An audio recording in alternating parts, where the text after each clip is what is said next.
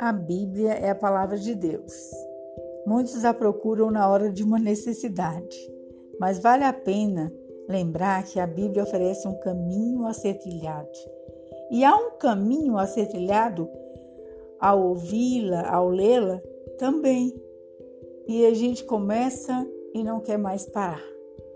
Você vai ver e ficar admirado com a esperança que sentirá e com a nova perspectiva de vida que receberá ouvindo a palavra de Deus.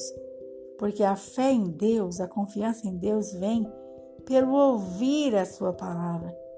E quando a gente esconde essa palavra no nosso coração e nossa vida, ela é a direção segura